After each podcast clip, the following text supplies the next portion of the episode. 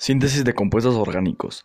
Se sintetizan compuestos orgánicos por muchas razones, para estudiar sus propiedades, para contestar diversas dudas químicas o porque tienen propiedades útiles. Una razón por la que se sintetizan los productos naturales es para permitir que haya un mayor suministro que el que puede producir la naturaleza. Por ejemplo, el taxol, compuesto que ha tenido éxito en el tratamiento de cáncer de ovario, mamás y de cierta forma de cáncer de pulmón, se extrae la corteza del taxus, árbol del tejo que se da al noreste de Estados Unidos.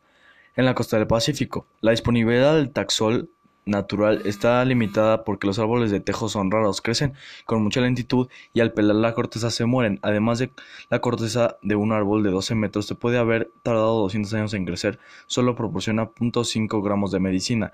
Además los bosques de Taxus son hábitat de lechuzas moteada, especie de almacenada y seco. Se echaron a los árboles se acelera la dispersión de dicha lechuza. Una vez se pudo determinar la estructura del taxol, se trató de sintetizarlo para que fuera más asequible el medicamento anticancerígeno. Son varias las síntesis que han tenido éxito. Una vez sintetizado un compuesto se pueden estudiar sus propiedades para ver cómo trabaja.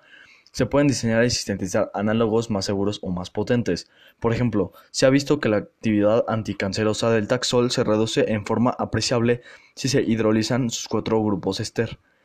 Este se da una pequeña pista acerca del funcionamiento de la molécula.